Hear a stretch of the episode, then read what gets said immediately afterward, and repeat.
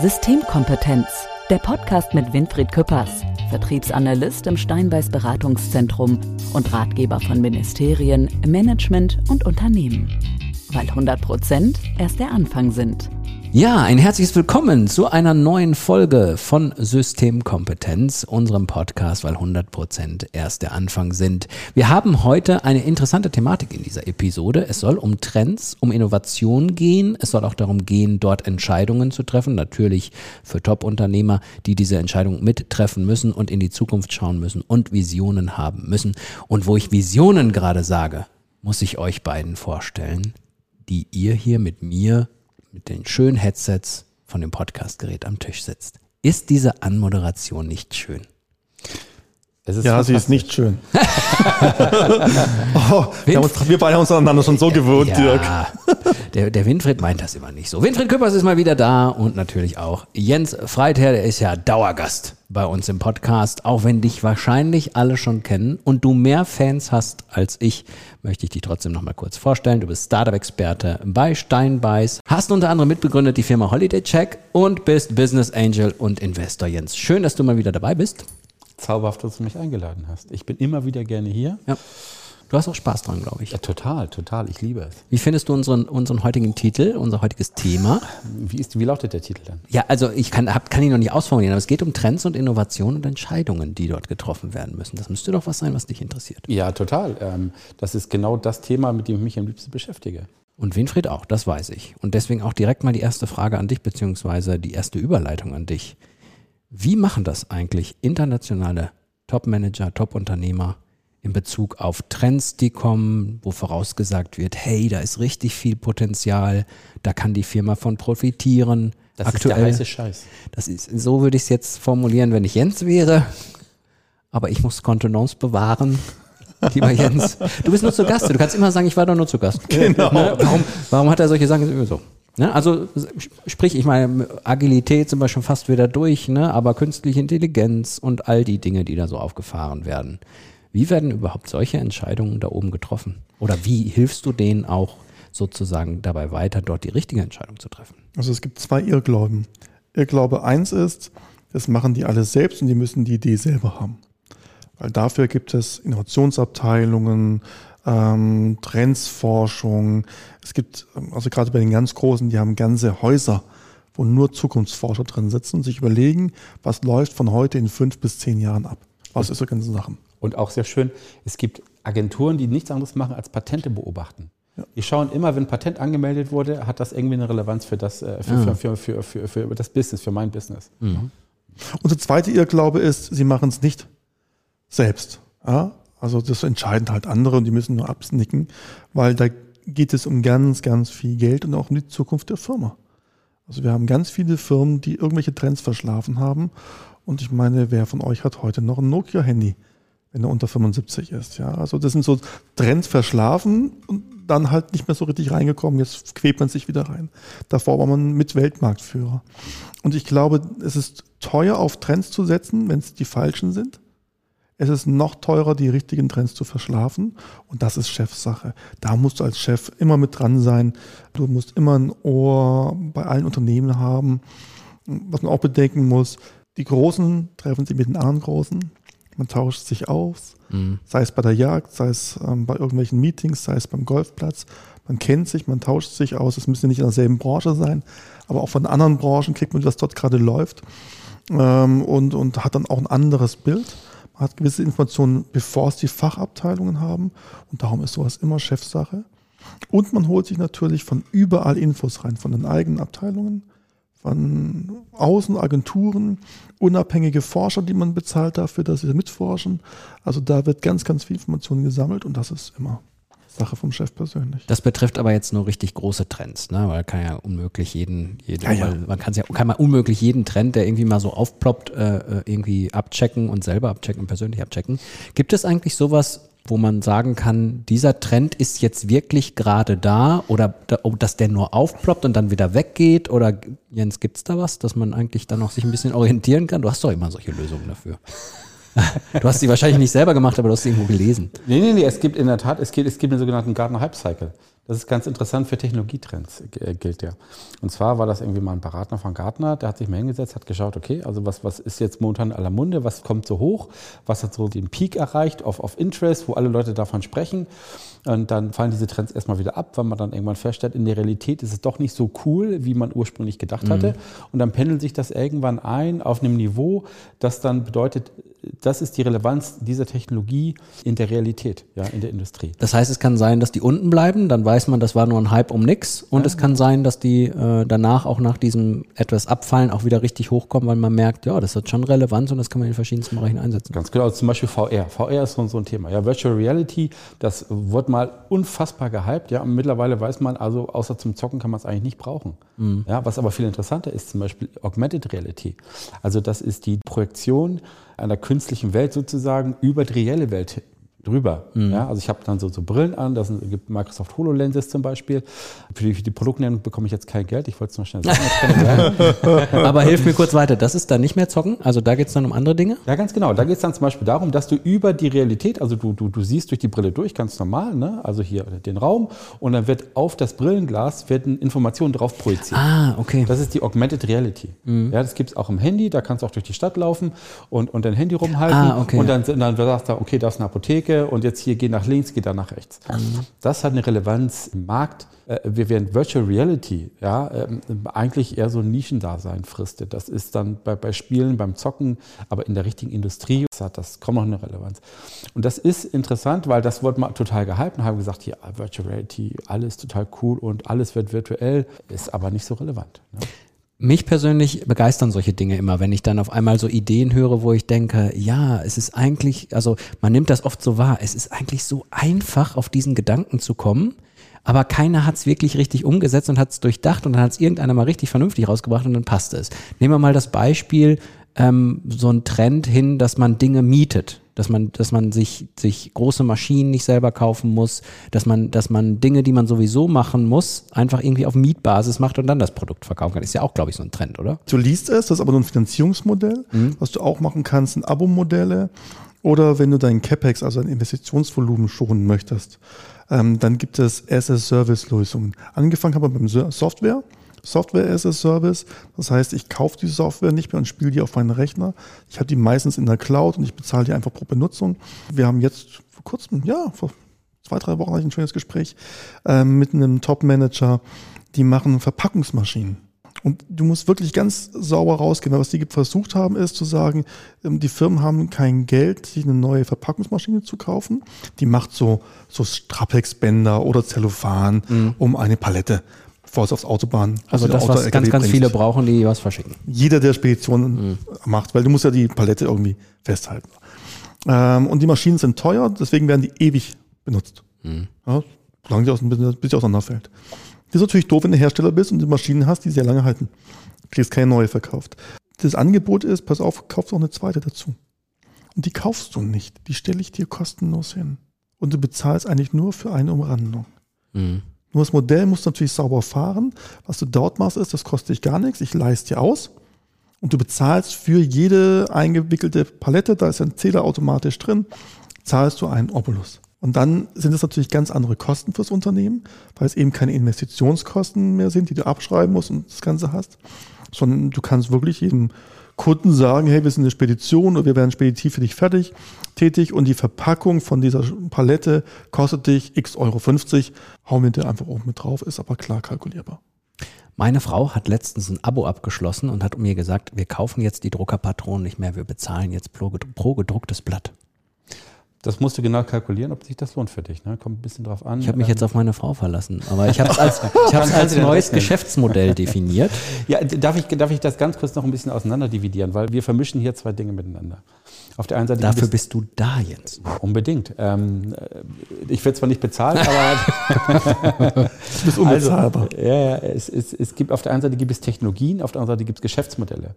Ja, also eine, neue Technologie kann auch immer ein neues Geschäftsmodell mit sich bringen. Ja, aber das Mieten von Maschinen zum Beispiel, also Software as a Service, Predictive Maintenance Geschichten, ja, wo du einfach auch sagst, äh, da, da ist, ich überwache deine Maschine und sagt dir genau, wann du ein neues Teil brauchst und dann komme ich vorbei und mache das äh, zu einem Zeitpunkt, wo du überhaupt gar keine, gar keine Share rein hast. Ja? Das sind Geschäftsmodelle und dann auf der anderen Seite ist jetzt hier Augmented Reality, Virtual Reality, 5G oder, oder Machine Learning, das sind Technologien. Genau. Und diese neuen Technologien bringen in der Regel auch neue Geschäftsmodelle mit sich. Ah, okay. Das sollte man schon äh, genau auseinanderhalten. Nichtsdestotrotz wird der Topmanager damit konfrontiert, da zielführende Entscheidungen in die Zukunft zu treffen. Ne? also in diesen Bereichen? Ja, also es ist für den Top-Manager nicht so schwierig, weil deswegen ist er da ganz oben. Weil er genau darin Erfahrung hat. Also bevor du da ganz hoch kommst, hast du diese Entscheidung schon oft getroffen. Da hast du Erfahrung drin. Schwieriger ist es für die Etagen drunter. Übrigens, das mit dem Kopieren ähm, Papier ist aus den 90er Jahren. Ähm, da hat man das gemacht. Ich, ich, wollte jetzt hier das neue Zeug präsentieren. Ja, heiße Scheiß. Ja, ja. Ja, ja. Du hast aber, es schon wieder gesagt. Ja. Aber tatsächlich, ähm, ist es eine große Herausforderung für, für Manager in der mittleren Ebene und noch größere Herausforderung im Mittelstand. Weil du hast dann nicht so viele Trends, auf die du da in deinem ähm, Business-Dasein setzen musst. Ja, das gibt es dann drei, vier Mal in deiner gesamten beruflichen Karriere unter Umständen, je nachdem, in welcher Branche du bist, wie eingefahren sie ist. Du hast dort auch keine Innovationsabteilung. Ja, du kannst es dir gar nicht leisten, 20 Leute das zu bezahlen, die dann überall drumherum sind. Das heißt, du schwimmst ganz oft in deinem eigenen Saft und musst überall schauen, wo du was mitbekommst und das dann nutzen, dann hast du keine Erfahrung. Und da geht's halt um viel Geld, weil auf einen neuen Trend zu setzen, kostet immer Geld. Auch das zu evaluieren kostet Geld. Und das erfordert dann aber auch eine neue Art des Führens an der mhm. Stelle. Ja? Das Interessante ist ja, es ist nicht nur kompliziert, ja? Ähm, es ist komplex. Also das heißt, es ist kompliziert und sehr schnellliebig. Der Professor Guido Baltis, der hat ja ein Buch geschrieben, das heißt Veränderungsintelligenz, da hat er auch Beispiele da drin zu diesem Thema. Mhm. Und da, da, sagt er, ich möchte das jetzt mal kurz hier äh, in meinen eigenen Worten wiederholen, weil ich finde das wunderbar eingängig und das macht die ganze Situation völlig klar. Du hast Sachen, die sind sehr kompliziert, wie zum Beispiel die Mondlandung. Die Mondlandung war extrem kompliziert. Ja, war vielleicht das komplizierteste, was jemals gab. Aber das war relativ gut zu berechnen. Du hast einfach einen Arsch voll äh, Ingenieure hingesetzt, ne? die haben einfach gerechnet, bis sie, doch, die haben halt, die haben viele, viele Jahre haben sie gerechnet, haben gesagt, so, also der Mond kreist um die Erde, alles wunderbar und wir können das alles genau berechnen. Es ist extrem kompliziert, aber das kriegt man, das kann man gut ausrechnen. Das können Ingenieure sehr gut machen. Haben auch Zeit gehabt. Und dann hast du auf der anderen Seite Entscheidungen, die sehr schnell gefällt werden müssen. Also zum Beispiel ähm, beim Abflug vom New Yorker Flughafen, ähm, da, da ist ja dieser, dieser ein Flugzeug, der Sully war das, äh, so, so, so ein Gänseschwarm in, in die Ziele ja, ja, geflogen. Mhm. Ja. Und mit jeder Sekunde, die vergeht, verändert sich deine Option. Und du musst ganz schnell entscheiden und da kannst du nicht mehr analysieren, du musst aus dem Bauch raus entscheiden. Mhm. Und das Problem an Trends, die sich schnell verändern, ist, dass du auf der einen Seite äh, musst du sehr schnell handeln, auf der anderen Seite äh, musst du aber auch, es ist aber auch sehr kompliziert und das bedeutet dann komplex. Mhm. Ja, und da gibt es ganz spezielle Managementmethoden, um da auch Projekte voranzutreiben äh, und zu schauen, ähm, ähm, funktioniert das oder funktioniert das nicht. Notiz 1, das war glaube ich der Hudson River, ne, wo er gelandet ist. Ja, ganz genau. Notiz 2, wir müssen überlegen, ob wir diese Folge noch unter 16 machen dürfen, mit den ganzen Begriffen, die Jens so in den Raum schmeißt. Und Notiz 3 an dich, beziehungsweise auch ähm, vielleicht nochmal den Aspekt, wenn es schief läuft, wenn man einen Riesentrend aus der eigenen Branche verpennt hat, dann ist man der Dumme. Das haben wir schon oft erlebt, oder? Ja, und du bist auch wirklich verbrannt als Manager. Ja, oder? Und darum unterscheide ich immer zwischen Verwaltern und Top-Managern. Ein Top-Manager, der wird da nicht dafür bezahlt, dass er E-Mails beantwortet und irgendwelche Vorstandssitzungen abhält und irgendwelche Verwaltungsratssitzungen, Aufsichtsratssitzungen besucht. Der wird dafür bezahlt, das Unternehmen zu manövrieren in den verschiedenen Strömungen. Das kann mal eine Krise sein, das kann aber auch ein neuer Trend zu erkennen sein, ähm, Probleme zu lösen, genauso wie Vision zu verkaufen, Vision zu haben und das Ganze voranzubringen. Ein Verwalter, und das sind die gefährlichsten Manager, weil die verlassen sich darauf, das lief schon immer so, haben wir schon immer so gemacht, machen wir auch weiterhin so. Das sind Verwalter. Mhm.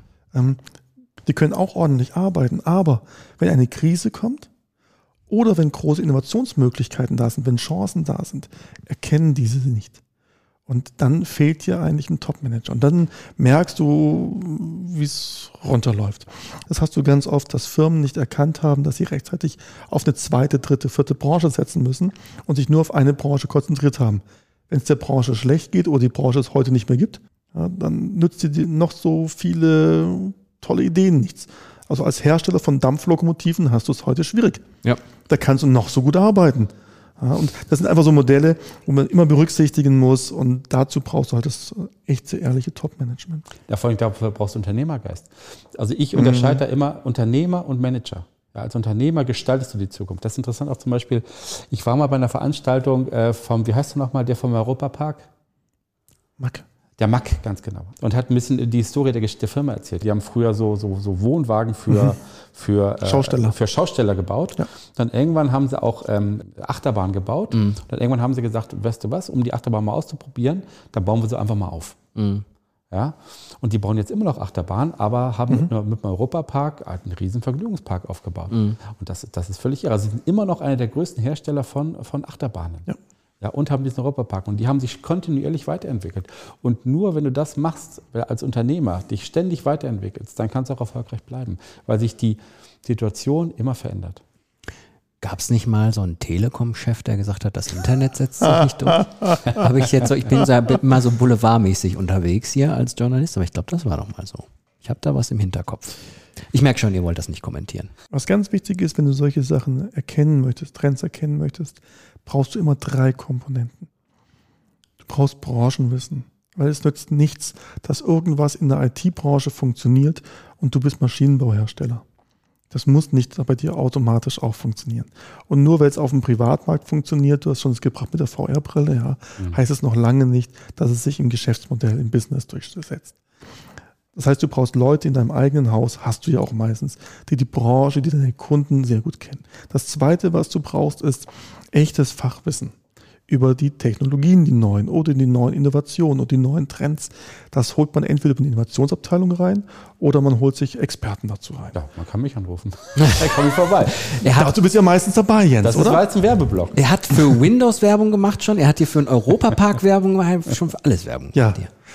Und tatsächlich wird der Jens sehr oft gebraucht, wenn es um Thema Innovationen geht, Technologie-Scouting. Das ist ja sein großes Steckenpferd. Und das dritte ist, und das ist auch der Grund, warum Jens oft genommen wird, ehrlich gesagt, du brauchst eine gewisse Neutralität. Weil es nützt dir ja nichts, wenn du ähm, sagst, Leute, was gibt's Neues im Bereich Automotive? Ja, wir möchten einen ganz modernen Fuhrpark ähm, herstellen und du fragst einen Automobilhersteller, der halt hauptsächlich Diesel und Benziner herstellt dann wird er dir das empfehlen. Und wenn er nichts anderes hat, wird er halt nur das empfehlen. Und wenn du einen IT-Händler empfiehlst, fragst, empfiehlt er seine Sachen. Also da muss man halt eine gewisse Neutralität haben. Ähm, und, und das ist ja der Grund, warum ähm, so, so Institutionen wie jetzt bei uns Steinbeiß und auch unsere Kollegen von Fraunhofer oder so, so oft gefragt werden, weil eine gewisse Neutralität da ist, eine gewisse Übersicht da ist und das Branchenwissen hat die Firma selbst. Aber die drei Elemente brauchst du und wenn du die nicht hast, Punkt eins, oder nicht auf sie hörst und gar nicht in Betracht ziehst, ja, dann sagst du halt, das Internet wird sich nicht durchsetzen. Tja, und wenn du zu lange wartest, dann kommt der Trend, kommt schon wieder der nächste Trend, der den anderen Trend wieder ablöst.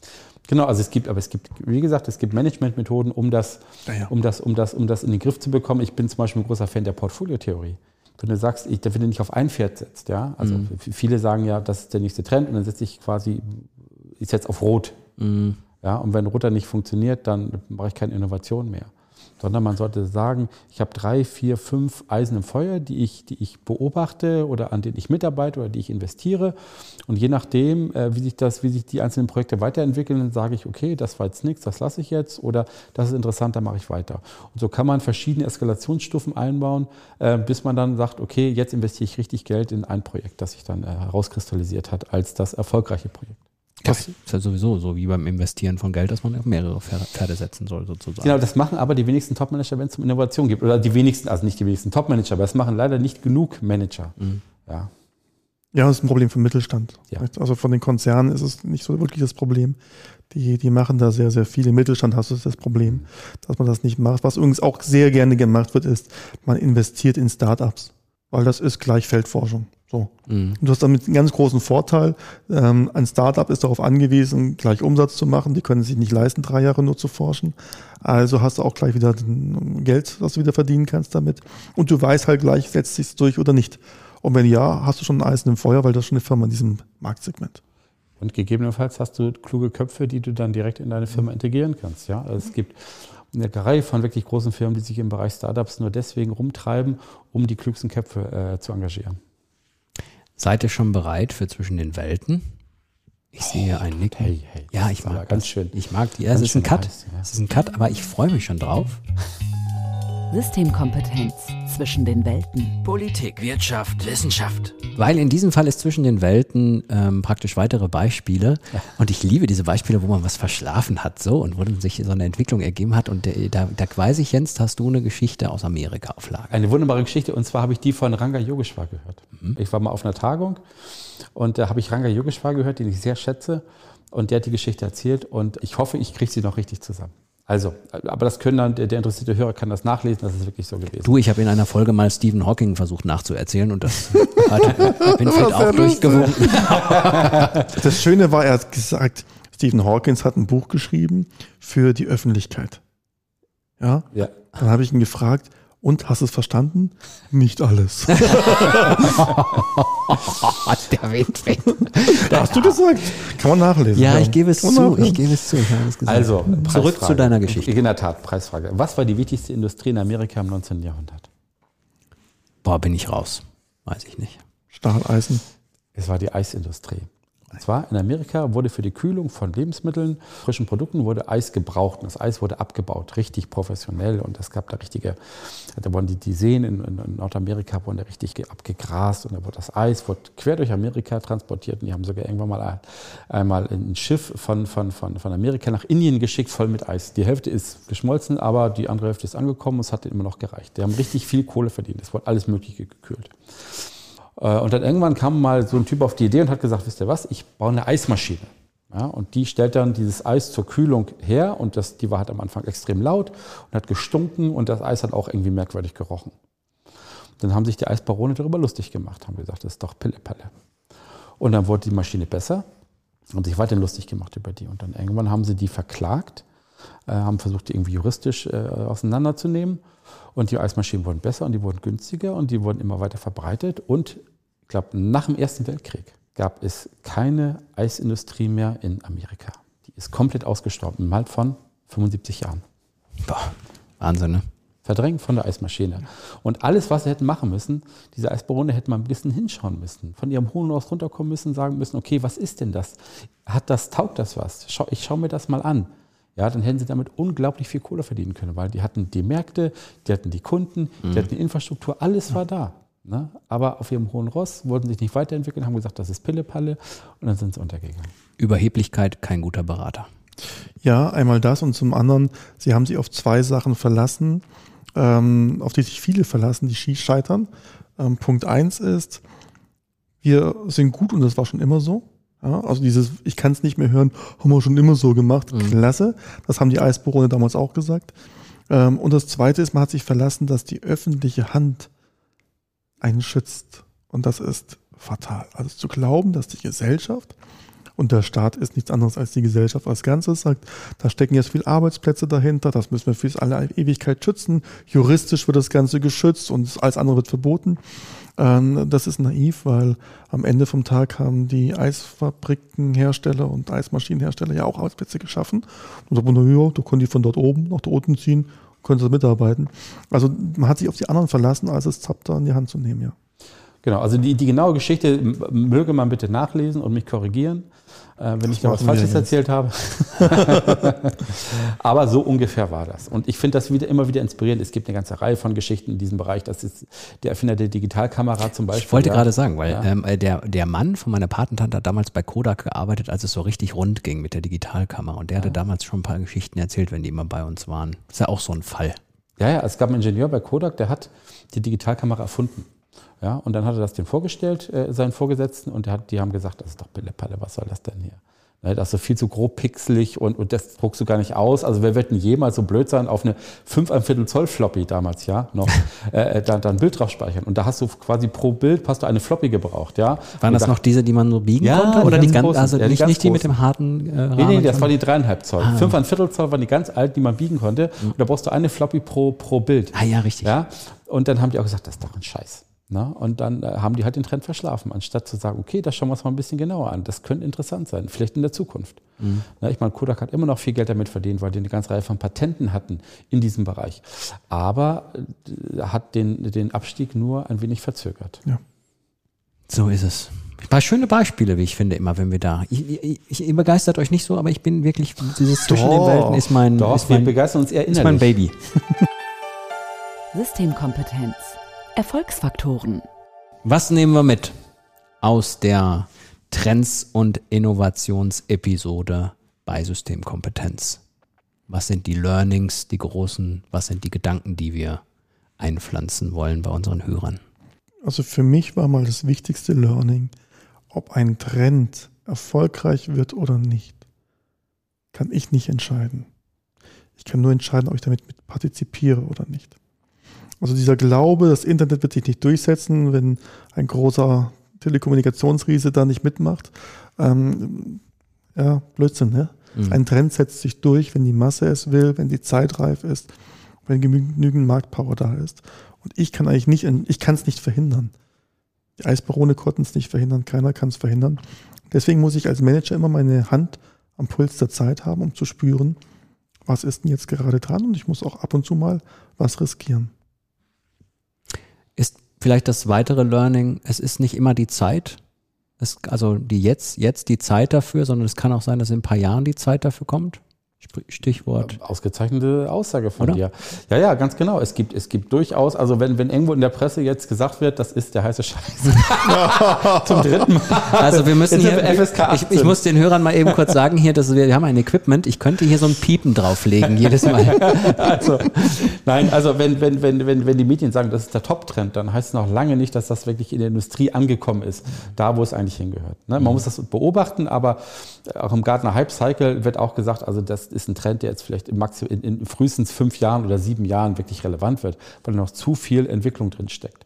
Ja, trotzdem sollte man das im Auge behalten. Und es ist möglicherweise doch auch sinnvoll, wenn man eben weiß, dass, dass gerade erst die Spitze kommt, wo alle Ja. draufspringen und man schon weiß, dass das wieder runtergehen wird. Das ist ja eigentlich, ist ja viel sinnvoller, erstmal abzuwarten, wie es sich dann entwickelt. Ne? Genau, alle sind begeistert und sagen, ah, das kann quasi alles, ne? Eierlegende Wollmilchsau, ne? und dann kommt das Tal der Depression, ja, und dann, dann äh, stellt man fest, das ist doch irgendwie nicht so. Es, äh, da wird auch nur mit Wasser gekocht. Aber, aber für, für mich ist dieses Learning aus dieser Episode, das fand ich auch wieder sehr aufschlussreich, das Gespräch mit euch ist immer sehr, bringt mich, bringt mich weiter. Aus meiner Sicht kann man Technologie, Trends und Zukunft, das kann man als Manager gut in den Griff bekommen. Es gibt mittlerweile Techniken, es gibt mittlerweile genug Informationsquellen, genug Berater, genug Leute, mit denen man reden kann. Man kann das sehr gut in den Griff bekommen, wenn man sich aktiv darum kümmert. Und wenn man nicht sagt, ich bin Weltmarktführer für irgendwas, ne, für Pillepalle äh, und ich war Weltmarktführer, bin immer Weltmarktführer und das wird irgendwie alles schon funktionieren. Das ist eigentlich eine interessante Aussage, ne? dass man einfach wirklich weiß, man muss gar nicht im Trüben fischen. Das muss man heute nicht mehr. Ja, und zwar auf allen Ebenen auch. Das gilt auch für KMUs, also für kleinere, mittlere Unternehmen, das ist die Abkürzung KMU. Ähm, ähm, selbst die können das. Es gibt sogar staatliche Förderung. Also alles ist offen, außer manchmal der Mensch. Da steht sich manchmal selbst im Weg. Also, Das ist schon wieder. das, das ist schon wieder, das ist ein Zitat für die Ewigkeit. Darf Es gibt so, es gibt in der Disco gibt so Rausschmeißermusik. Ja, ja. Und solche Sätze sind so ein bisschen, die leiten immer schon das Ende der Folge ein, finde ich. Da hört man schon, das ist dann sowas, wo man sagt, jetzt müssen wir eigentlich aufhören. Und oft ist es der Winfried, der sowas sagt. Ich meine, wenn du nicht da bist, das, Winfried. nicht, wenn du nicht da bist, ist das sowieso. Aber selbst wenn du da bist, ist ja das. Ich glaube, wir lassen das so stehen, oder? Es war eine sehr, sehr interessante Folge. Ich interessiere mich ja auch sehr für die Themen Trends und Innovationen. Ich denke da auch immer oft drauf rum. Aber wenn ich mit euch eine Folge gemacht habe, dann sind diese Gedanken in einer ganz anderen Qualität unterwegs. Ich bedanke mich bei euch beiden, lieber Jens und lieber Winfried, für diese Folge Systemkompetenz. Und ich weiß, dass wir noch weitere Folgen produzieren werden. Nicht nur wir beiden, sondern auch mit dem Jens. Hoffentlich. 100 Prozent sind erst der Anfang. Was? Ja, klar. So ist es. Systemkompetenz, der Podcast mit Winfried Küppers, Experte in Wissenschaft, Wirtschaft und Politik. Weil 100% erst der Anfang sind.